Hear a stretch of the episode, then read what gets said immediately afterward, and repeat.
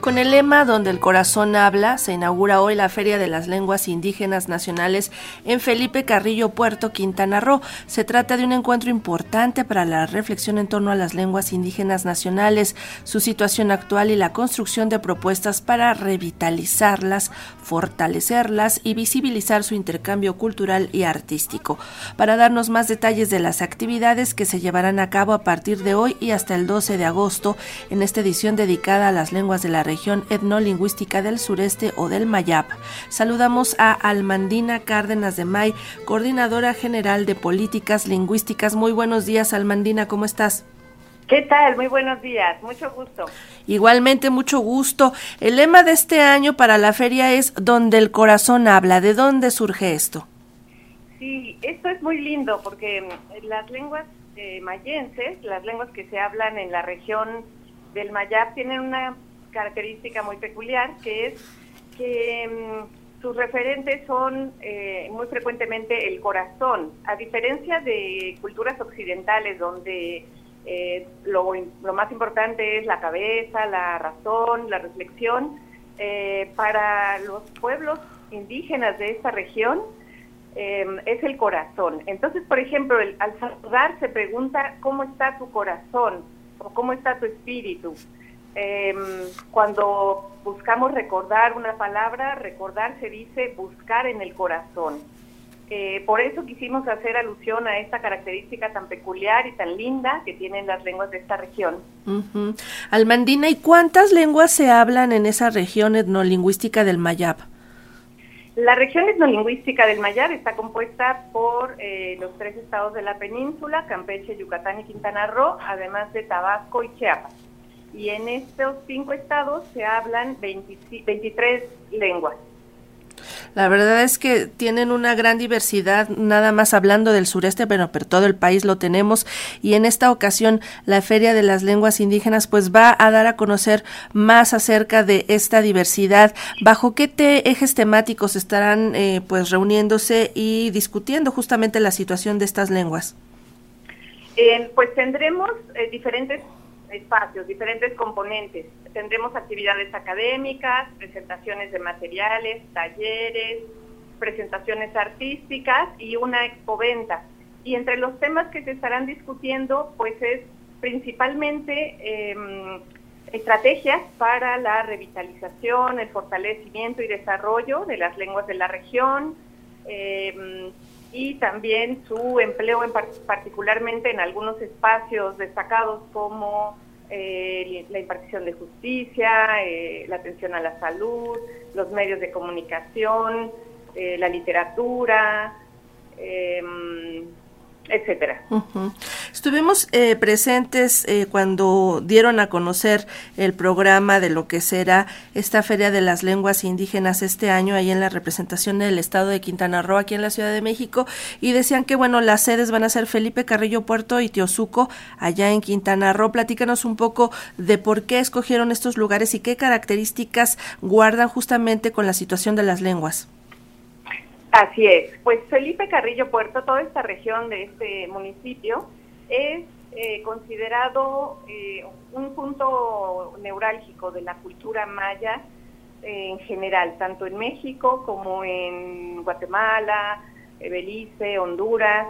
es un punto que se reconoce como emblemático para, para todas las culturas de la familia maya y en particular Tijosuco es una comunidad en la que la lengua maya se encuentra muy vital y pues queremos justamente mostrar eh, cómo es eh, vivir en una comunidad en donde la lengua indígena tiene esa, esa presencia, ese uso, donde los niños hablan la lengua y que también en esta comunidad eh, vean el interés que hay por la por las lenguas indígenas a nivel municipal, estatal, federal e incluso internacional.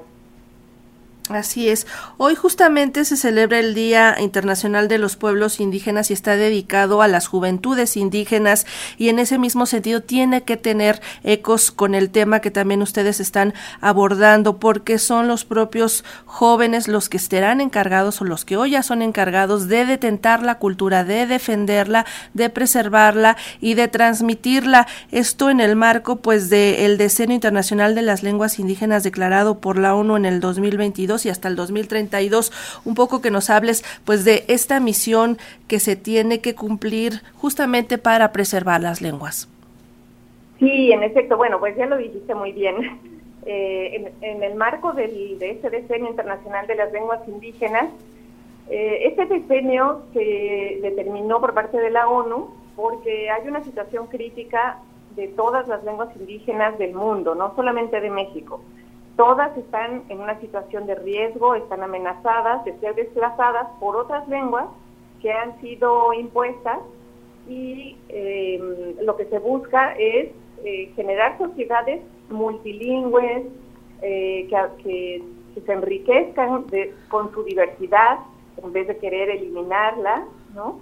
La comunicación entre diferentes lenguas y diferentes culturas eh, no es un obstáculo, al contrario, eh, puede no haber comunicación incluso, entre miembros de una misma, hablantes de una misma lengua y de una, portadores de una misma cultura. Eh, la comunicación depende más de la voluntad, del deseo de entender al otro, de comunicarse, de compartir, de, escuchar, de aprender.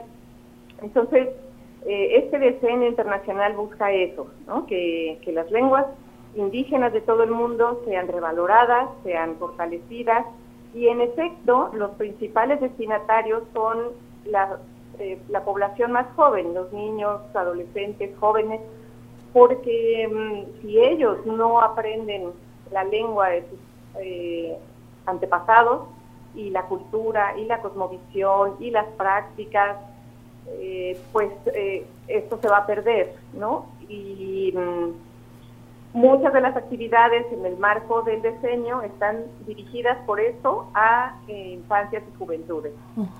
Y justamente me acuerdo que en la presentación hablaron de que también se van a estar eh, ofreciendo, se van a estar presentando algunos videojuegos y aplicaciones, dispositivos tecnológicos en torno a las lenguas indígenas. Sí, esto es una, un, un campo muy interesante que se ha ido desarrollando en los últimos años. Sabemos que los jóvenes, bueno, nacen ya con el chip de el celular, la computadora y son muy hábiles para eh, usar las aplicaciones y las lenguas indígenas están empezando a posicionarse en esos espacios que son pues tan recurridos por los jóvenes. De manera que hay cada vez más desarrollos eh, aplicaciones para aprender la lengua, para practicarla y bueno, valga decir que, muchos jóvenes se comunican en su lengua a través del WhatsApp, eh, bueno, y las diferentes redes sociales. Así es. Almandina, se van a estar reuniendo allá en el hermoso Quintana Roo, pero los que no estemos allí, ¿cómo le podemos hacer para seguir las sesiones, las actividades que tengan? Claro, vamos a, a estar eh, eh, repitiendo en vivo eh, algunas de las actividades. Tenemos actividades en diferentes espacios, algunas son simultáneas, entonces no podemos transmitir todo. Vamos a estar transmitiendo las actividades fundamentalmente académicas y algunas que no puedan transmitirse en vivo se van a grabar y van a estar disponibles en las, en las redes sociales del instituto. Entonces, si quieren ver eh, actividades pues en, en, vivo en este momento o retransmitidas, pueden entrar a eh, www.inali.gov.mx y a las demás redes sociales en Facebook, YouTube eh, y también de la Secretaría de Cultura Federal.